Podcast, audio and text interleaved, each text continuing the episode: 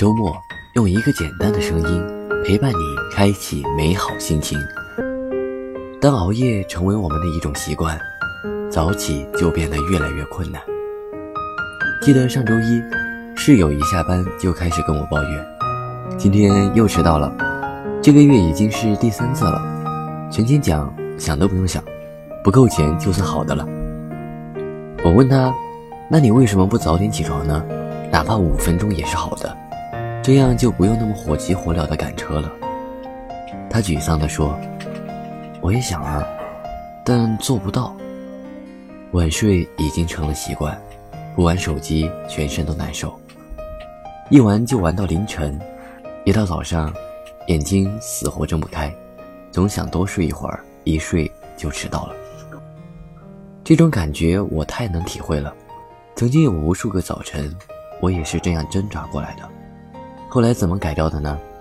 记得当时我在网上发了一个帖子，问大家有什么方法可以让我们早起。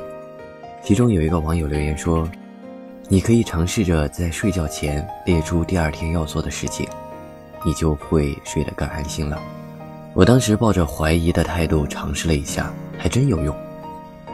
其实我一直都有做计划的习惯，但并没有把这个当做生活中的一种仪式感。只是为了让工作变得有条理而已，但当我真的那么做的时候，瞬间就有了一种使命感。按照自己列出的计划去挨个实行，起床、洗漱、吃早餐等等。当某一天比平常早起了几分钟，就会觉得今天一天都赚到了。时间就是在这样一点一点的成就感中，发挥出自己的价值。我们学会与时间和解。也便学会了与自己和解。人生就是在这种普通的改变里，慢慢的变得越来越好。只要你肯用心，生活无论何时都不会负你。晚安，好梦？